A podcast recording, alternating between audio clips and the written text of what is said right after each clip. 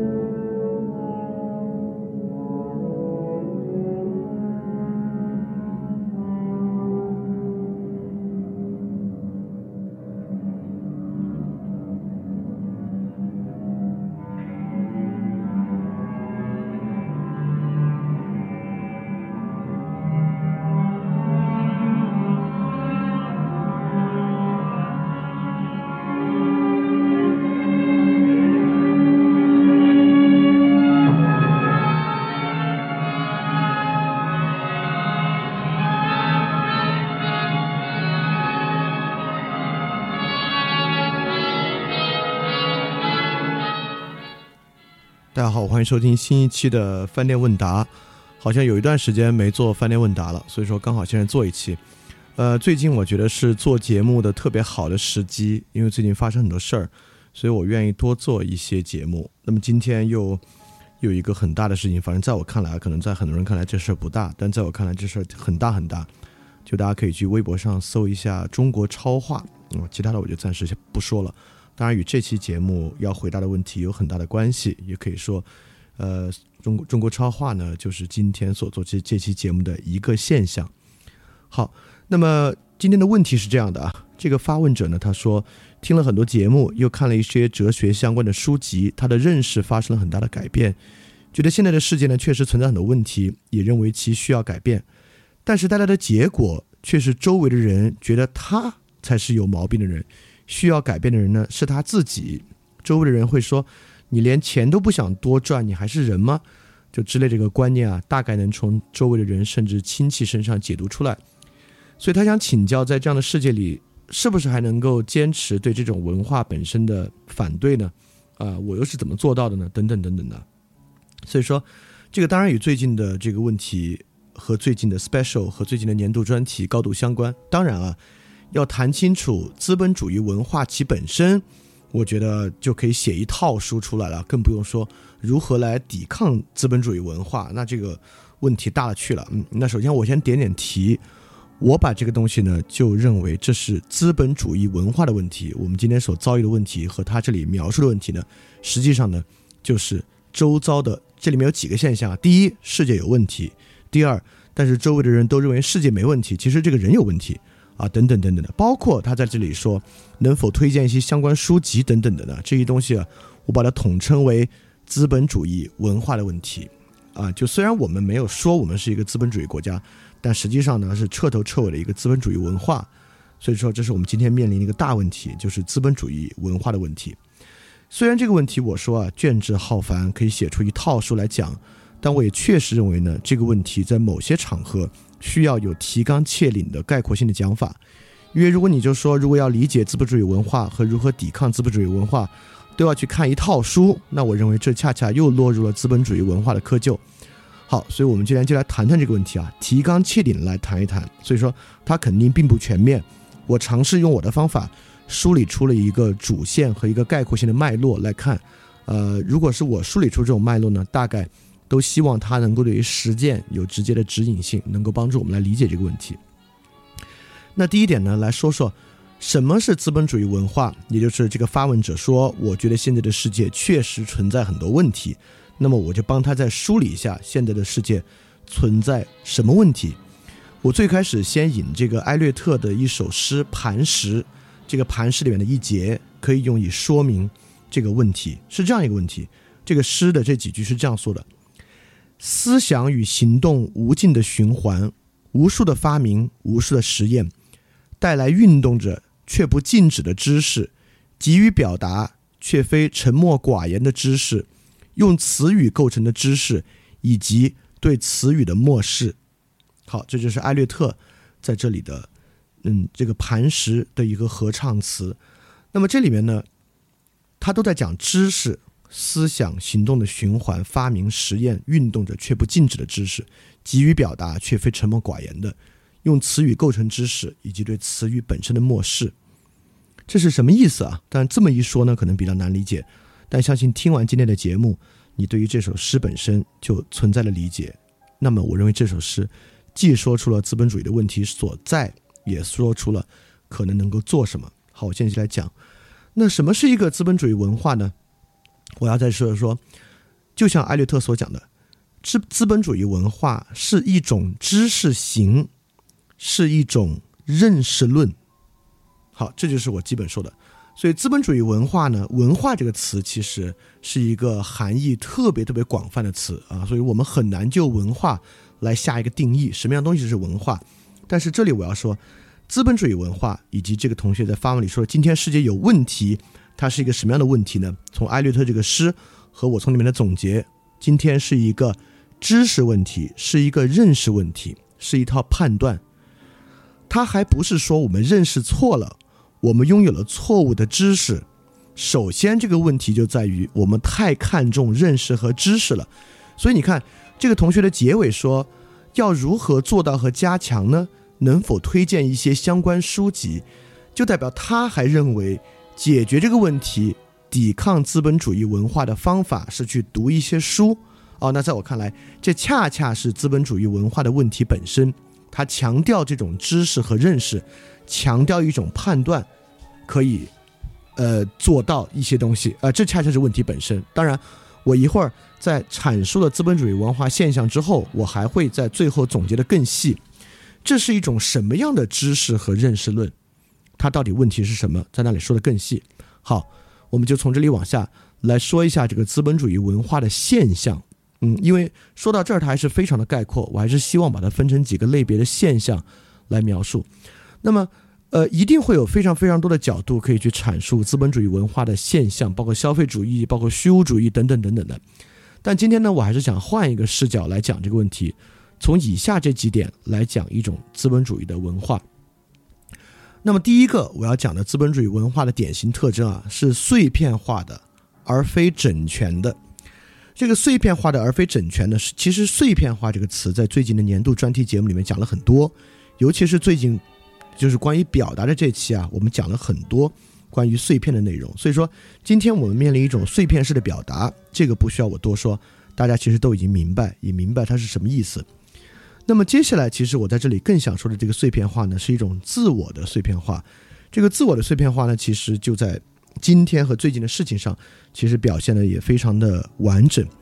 在最近的事情上呢，我总是有一个判断，我说我返回去看他们的。微博或者他们的豆瓣就会发现，他们所有这些言论啊，都夹杂在他们对于综艺的、对于娱乐生活的、对于消费生活的表达之中，这是一个比较奇怪的现象，在我看来。但这同样看起来是碎片化的，也就是说，呃，我们我来看看什么是不碎片化的。如果我们去对比过去的一个农民，他日出而作，日落而息，然后每年呢，按照这个严格的按照这个节庆来生活，他。就是冬天可能在家里闲着，其他时候都在做农忙。呃，实际上这种生活呢是一种特别完整的生活，他的生活就是围绕着这个农活这个主轴展开的。但今天我们有特别特别碎片的自我，就是当我面对政治问题的时候呢，是一种自我；当我面对我们工作的时候呢，这个工作在很大程度上跟政治没有关系，这是另外一个生活。当我们下班之后呢，我们既不关心工作，也不关心政治的时候呢，我们关心娱乐。那娱乐之中还有很多很多种生活，也就是说，呃，今天的资本主义文化之中呢，人啊是由各种短期的自我构成的，无数个短期的自我，各种各样短期的事情在形成这样的一个人。一个个人呢很难找到一个长期的主轴。当然，家庭生活能够提供一些帮助啊。我发现很多人有孩子之后，其实找到了这样的一个主轴，就是他的孩子。其实我们在那个。表达那期也说过，我们会发现很多人什么时候开始比较少表达呢？当他有孩子之后，开始少表达，进少进行碎片化的表达，因为他有了孩子嘛。所以说，确实，呃，除了这个孩子这个要素啊，就过去的人都是能够，不管你是一个教师，你是一个战士，你是一个贵族，你是一个农民，呃，大多数人都能找到相对长期的完整的自我，但这个在今天的比是比较少见的。今天的人呢，基本上是由短期自我构成的，所以这是资本主义文化呢，我认为第一个现象就是它的碎片化。那么第二个现象呢是技术性的，就资本主义文化有一种直接典型的东西是技术性的。那技术呢，也是我们年度专题讲的特别特别多的啊。那为了在这里好理解呢，我说它的对应物是什么的？那么技术性的对应物呢，我觉得是技艺，就是 art；技术呢就是 technique。那么技术跟技艺有啥关系呢？这个关系呢其实很大。当我们说一个技艺的时候啊，我们大概的意思说呢，就是人要精通它。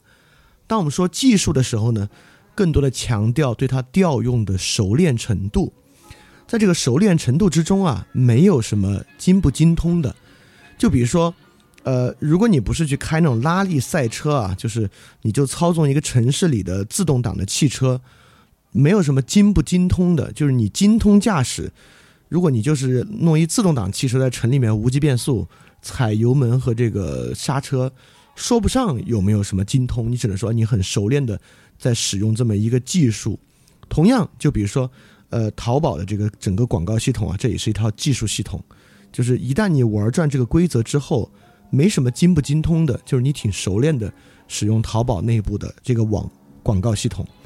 但是这个小提琴这么一个乐器啊，当然就不是说我熟练的使用小提琴，它是可以精通的，它可以精而又精，就是真正的大师啊，跟普通的职业小提琴手相比啊，就是又往前走一步。那职业小提琴手跟这个爱好者相比呢，又往前走一步。有很多东西是可以很精通的，甚至可以说它是可以无止境的。但是技术物是有止境的，这个东西很重要。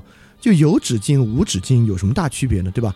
就是我们知道有一位学者叫理查德·桑内特，也是算是新左翼，对现代文化进行批判的。就是他有本书很有名啊，叫《匠人》。就理查德·桑内特在做在做资本主义文化总结的时候呢，就特别关注。这个技术与技艺的区别，他为什么关注？为什么要写匠人这样的书啊？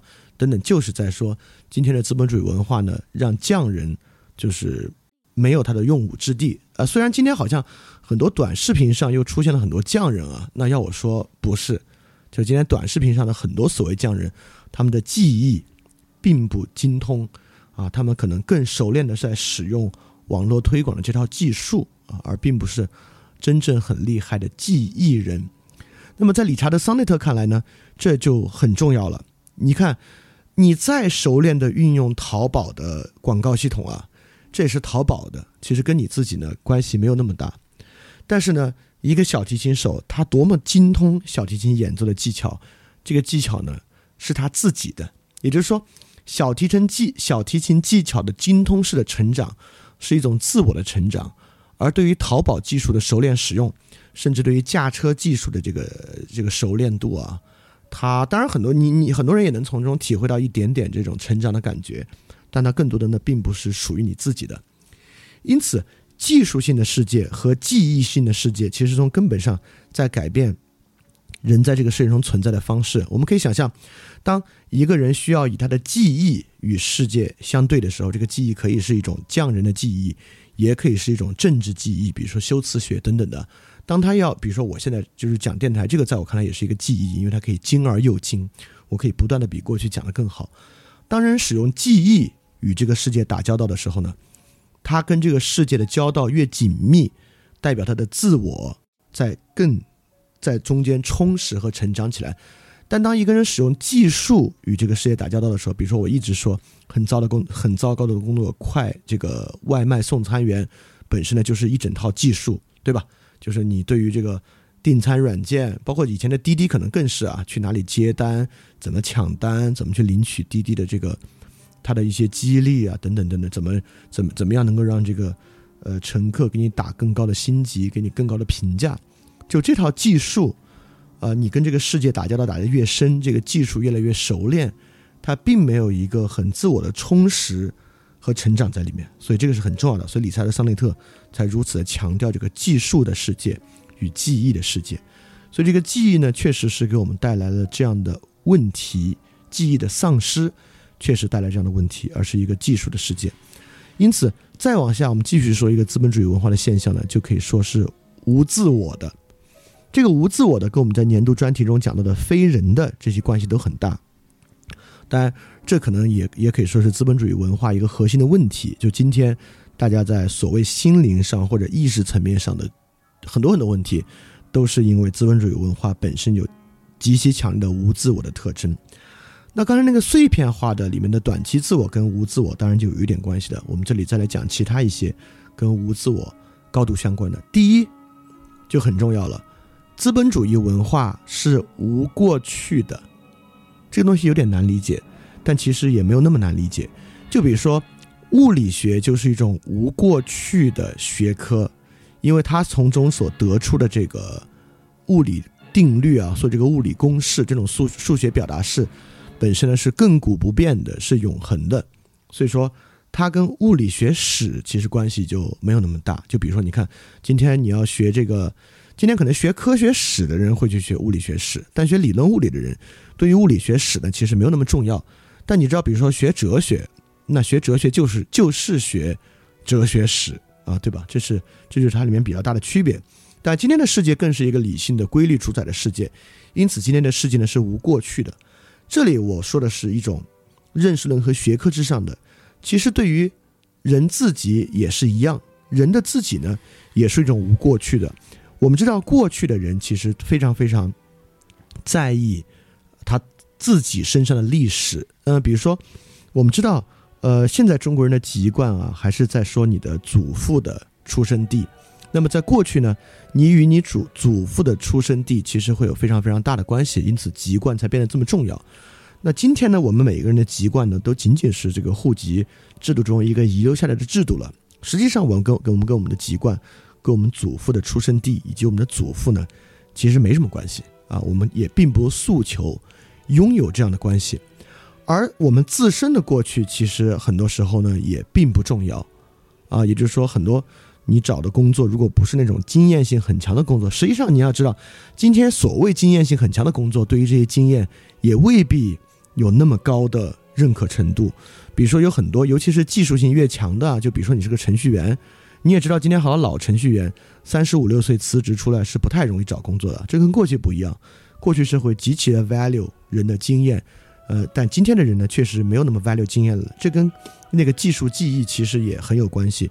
因为记忆是需要很长时间的经验打磨的，但技术的熟练，尤其你可能对于新的经验，对于旧经验太多，还阻碍你对于新经验的熟练，对吧？所以今天实际上很多在个体他的技能之上呢，也是无过去的，啊，包括今天很很多意识形态，就比如说我们今天对于父母和传统家庭的反叛，这个过程之中呢，我们也希望斩断自己受到父母影响的这种过去。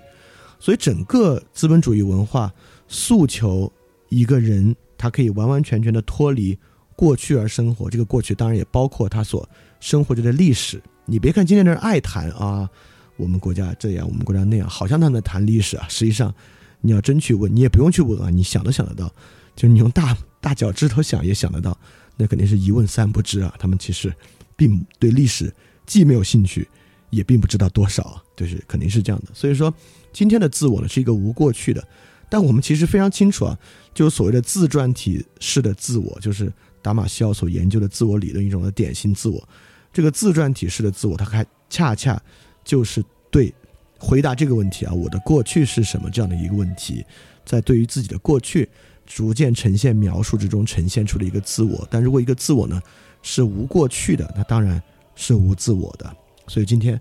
完全跟传统切割的这么一种心态啊，在我看来确实是无自我的一个典型。那第二个导致无自我的要素呢，是自我其实也不主导什么，这个大家都很明白，就是其实说了也不算，对吧？就弗洛姆有一本很有名的书啊，叫《为自己的人》，他是他其中有一段这样的话，他说：如果一个人感到他自身的价值主要不是由他所具有的人之特性所构成。而是由一个条件不断变化的竞争市场所决定的话，那么他的自尊心必然是靠不住的，而且经常需要他人的肯定。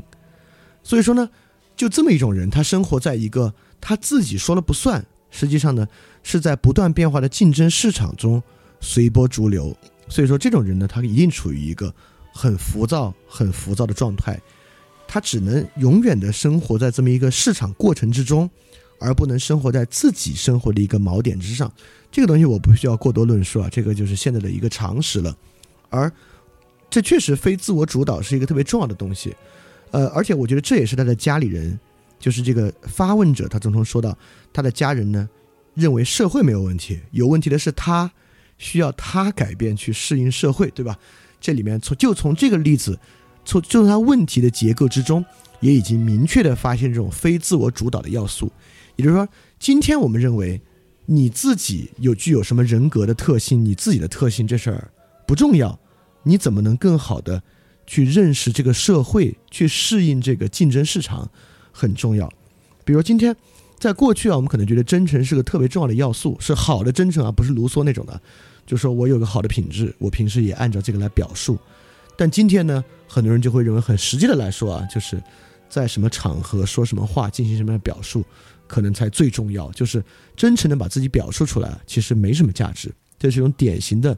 非自我主导的资本主义文化，资本主义文化确实就是这种文化，它否定人的价值，不断的抬高不断变化的竞争市场的价值。所以在最近的事件之中，确实有一个特别强的经济决定论，他就是要说，哎呀，这个问题啊，其实都是经济问题，就是说到底是因为没钱。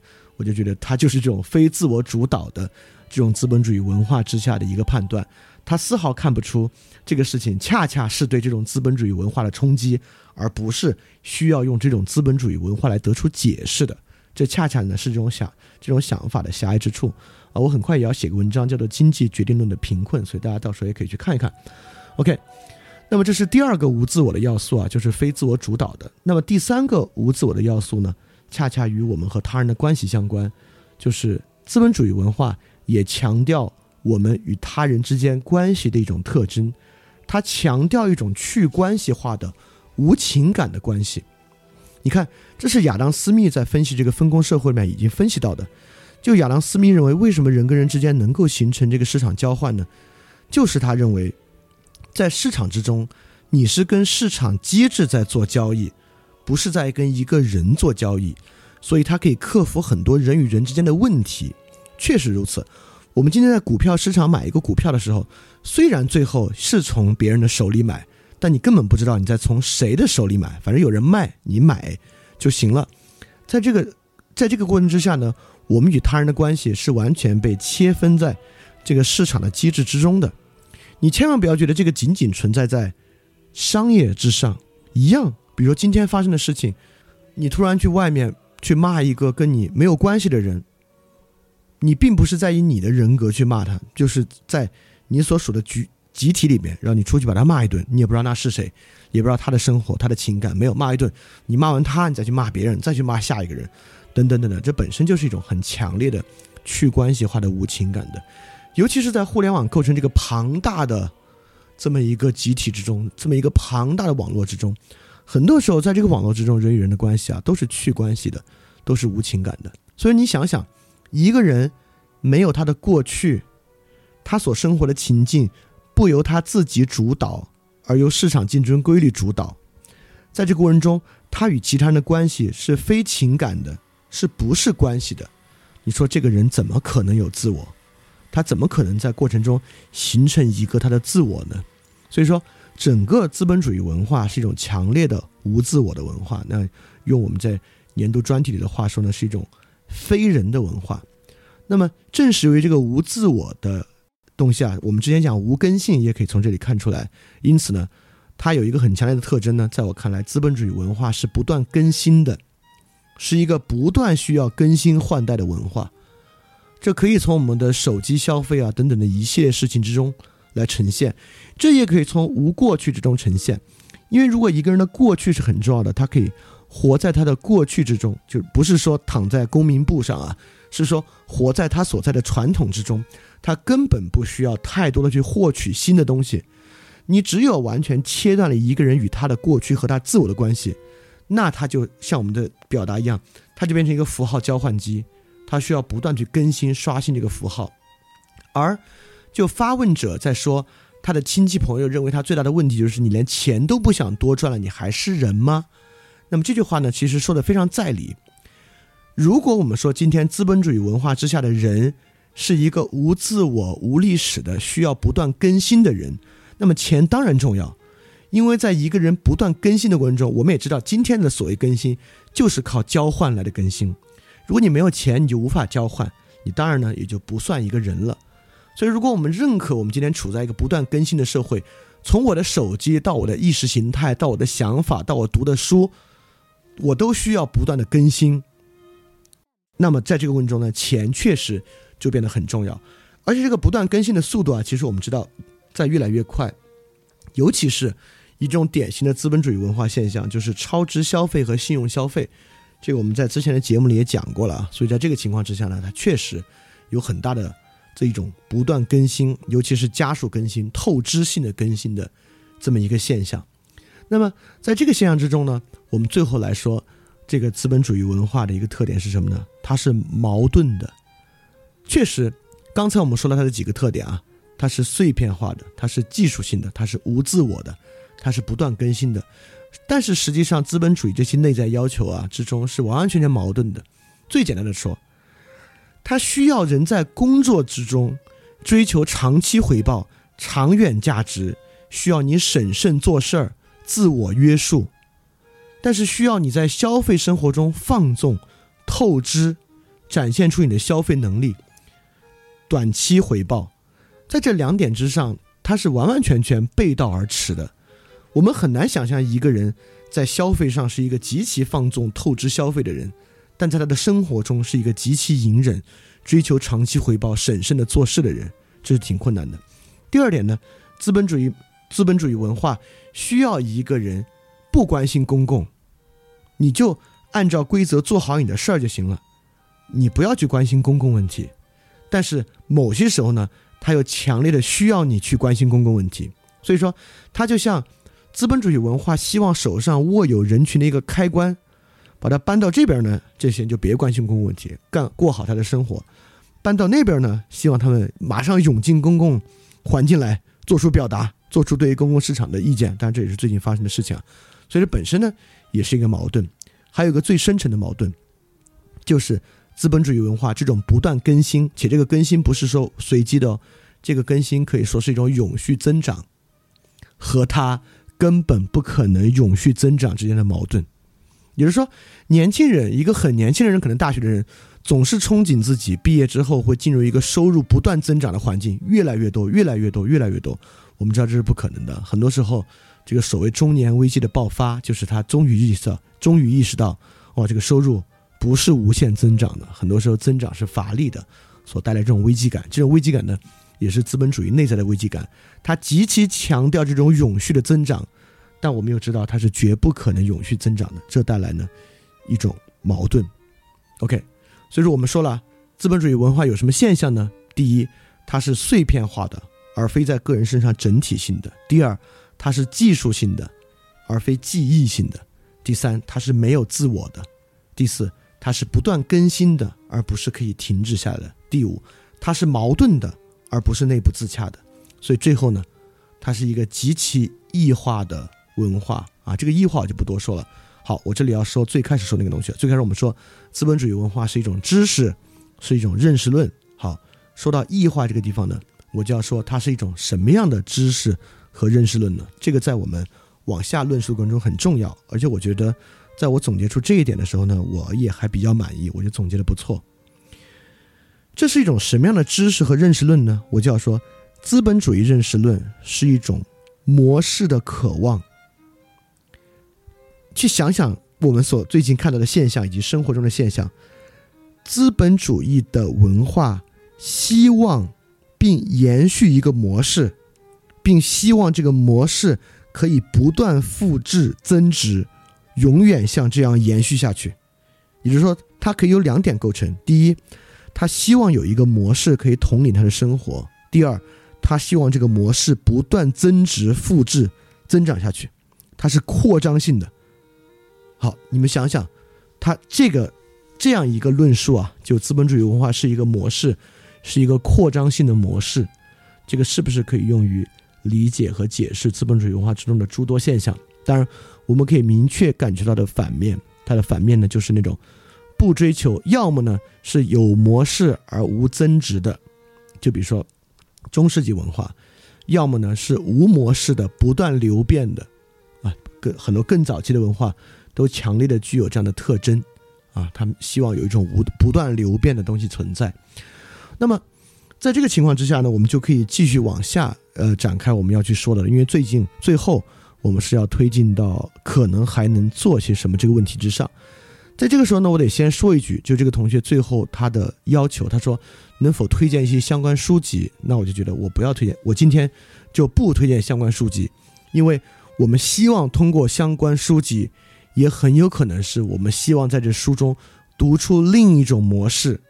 好，那你就又变成了这个文化里的一环。好，那这是种什么样的文化里的一环？为什么说它是这个文化的一环呢？我们刚才讲了资本主义文化的现象。我们现在就要讲第二部分，讲这个资本主义文化的实体。因为当我们说抵抗资本主义文化的时候，有两种可能的路径。第一种路径呢，是我改变我的想法，或者延续和保持我的想法；第二种呢，是我过一个不同的生活。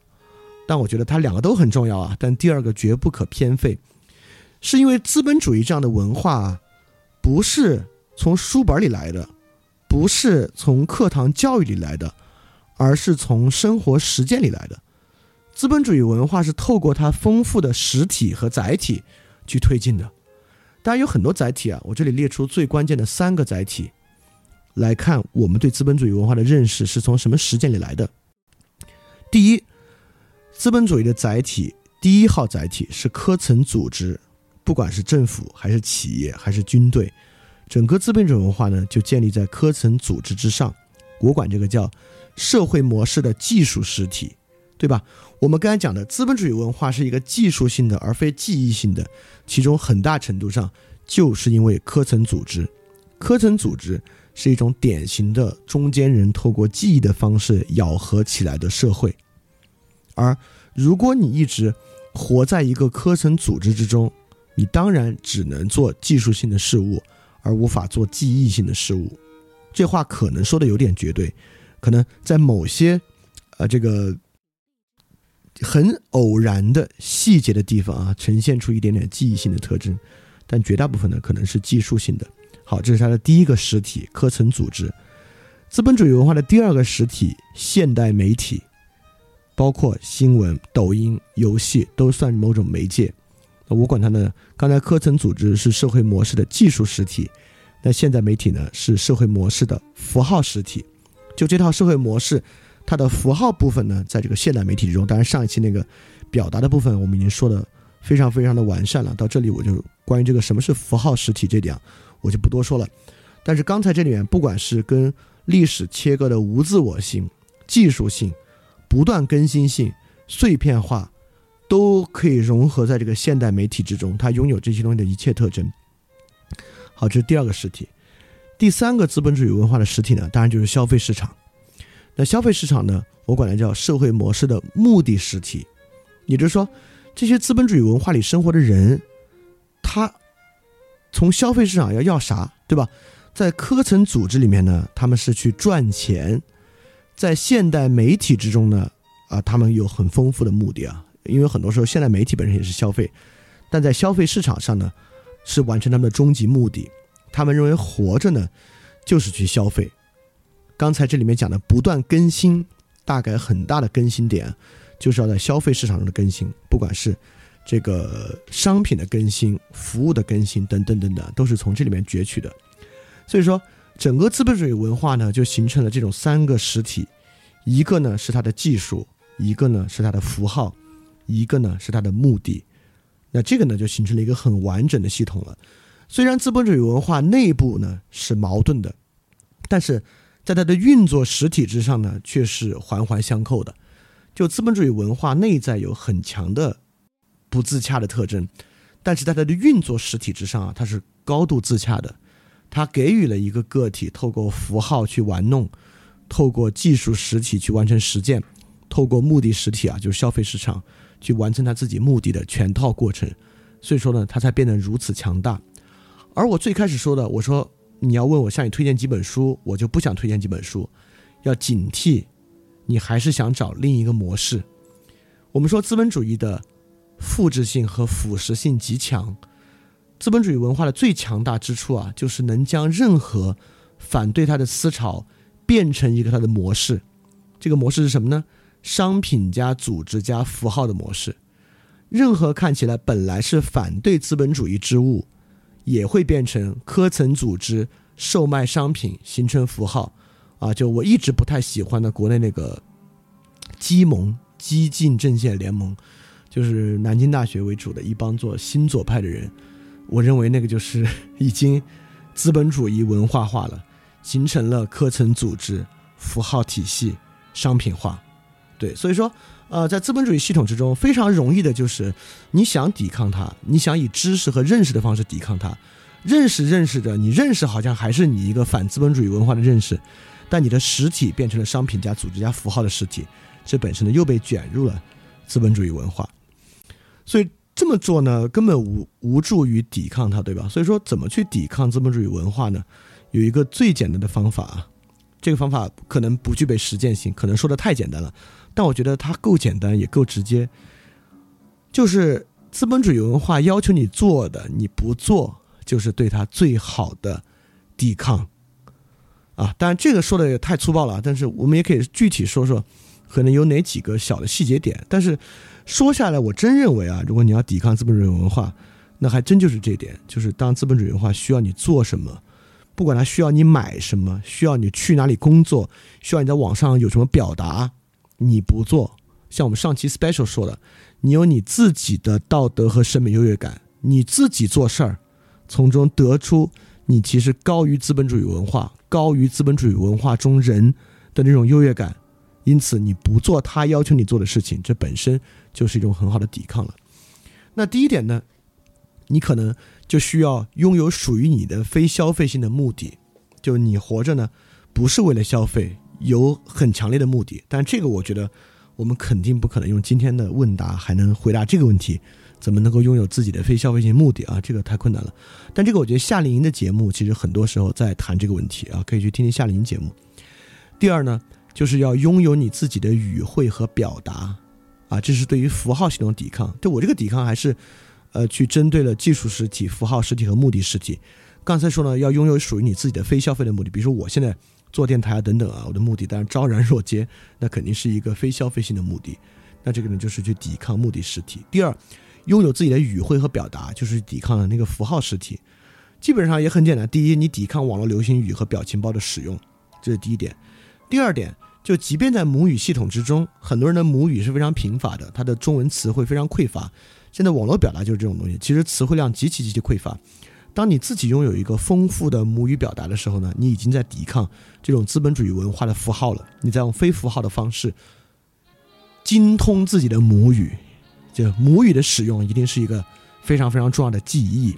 你在精通自己的母语，就已经在反抗这个表达，这是很重要的。当然，精通母语的方式绝对不可能通过读来完成。如果一个人想精通自己的母语，他就一定要写，而且他肯定不能写成干货文章啊。大概他要进行文学性的或诗意的表达，是最好的一个人精通自己母语的方式。而我真的认为，通过写作的方式精通母语。是反抗资本主义文化特别重要的一个东西，所以今天这一条可能是最实践性的、最直接的、最实在的一个建议，就是精通自己的母语，以写作的方式精通自己的母语很重要。那第三个呢？除了这个之外，如果你还要再进一步，你甚至可以反思自己的母语系统，去将自己的母语系统与更深的传统连接，不管是西文传统或中文传统啊，就是之前节目里我们讲过那个白话文观念的那个东西啊。那可能，这个对于整个符号实体就是一个很大的反抗了。第三个呢，对技术实体的反抗，那么你就要做非科层化的实践。你的哪种实践是非科层化的，你就要多做。那这里面呢，我觉得两种是比较值得说。第一个亲密关系，对吧？那我们之前一直讲过亲密关系啊，亲密关系有一个很重要的一点，就它就是一种非科层化的实践。像很多人养了孩子，那就是一个非科层化实践。但是，如果你只知道把孩子带去这个班那个班，你跟孩子的关系就是这个班的老师让你跟孩子要做个这个，那个班的老师跟你的孩子要做个那个，那我觉得你是连同你的生活和你的孩子的生活一起纳入到一个课程化实践之中。所以，如果你有你自己 original 的跟你的孩子的沟通方式呢？这就是一个非科层化的实践。那第二个非科层化实践就是非亲密关系的，就是我们在夏令营节目里讲的自我装置。范儿电台就是一个自我装置，从头到尾自己做。当然，他也使用一些网络技术，使用了网络平台，使用了别人开发的软件。但实质上呢，比如说它跟抖音比啊，它的封装程度就要低得多得多，它的科层性质就要小得多。而且我是自己做嘛，所以这个呢也是一个非科层的实践。因此呢，这种自自我装置和你的亲密关系。是能够帮助你去抵抗资本主义文化的，所以说，如果一个人你要真觉得资本主义文化有问题，那么你要进行亲密关系或自我装置的这种非技术实体的实践，你要去反对使用网络流行语和表情包，就忍住别用，或者说你，或者最简单，其实还是上一期，在我看来啊，使用这些是一个特别丢人的事儿，就我有特别强的对这个的本能的觉知。呃，我记得最近有一句话，我忘哪句话了。我不得已用了一个流行词，还没那么流行，就打那个词的时候，我心里就有点难受。我觉得挺丢脸的，使用这些东西。所以，如果你有这样的直觉呢，就是这其这就是优越感。他为什么丢脸？因为我竟然在用别人的话说话，这太他妈丢人了。我用的不是我自己的语言，而在用别人，而且是别人之间挺火的一个语言说话，这也太丢人了。啊，这真的挺丢人的。说实话，如果你有那种自我优越感的话，它就是挺丢人的。它让你变得不是你了，它让你丢失了你的特异性。所以说，刚才说了非课程实践啊，这里说的就是不使用网络流行语和表情包，与你的母语精通你自己的母语啊。第三点就先不说了，你把这两点做到就已经很好很好了。那在在我认为，如果刚才我们要说一个人怎么才能够找到属于他自己的非消费性的目的呢？那我就要说。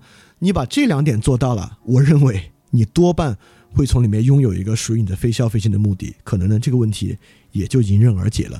所以抵抗资本主义文化也大概就是从这几个角度去讲的。好，那今天这个问题呢，我就回答到这儿。我觉得这个问题问得很好啊，也跟我们最近跟最近发生的事情和我们最近在讲的其他内容有特别特别好的衔接。所以说最近我觉得。呃，时机很好，在发生这些事儿，我也愿意多做一些节目，因为在这个过程中，大家可能更有感触一些。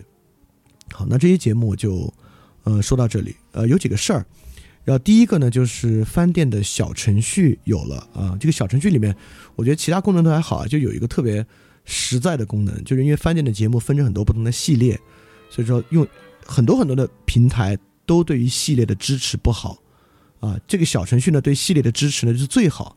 所以你可以按照系列，比如说我刚才讲夏令营，你要在网易上去搜就很麻烦，但就这个小小程序呢就很简单，它就有这个夏令营，点击就可以听它的节目。那这个小小程序呢，你在上面搜，你就搜翻店就行了，你就搜翻店，然后去看这个小程序啊就能够找到。那么第二个事情呢是，就是翻店要参加八月二十三号到二十五号的桌游展，在北京。农展馆叫 DICECON，啊，会有一个还没有做完，但是完成度还不错的一个桌游站的测试。这是饭店的这种非科层化实践的另外一个实践，就是它不光是语言实践，也在想提供一些非语言实践。但这绝对不是一个纯粹好玩的游戏啊，它有它自己想表达的东西在里面。所以如果你在北京你感兴趣呢，你也可以在八月二十三号到二十五号的 DICECON 来看，呃，来来这个饭店的展位上来体验体验。OK，到时候我也会在。哦，那第三个呢，就是提问。就如果你你有有问题要问的，就欢迎你发问到 ask at flipradio dot club，ask at f l i p r a d i o dot c l u b，就可以向我提问了。好，大家要记得敢于去相信，加油。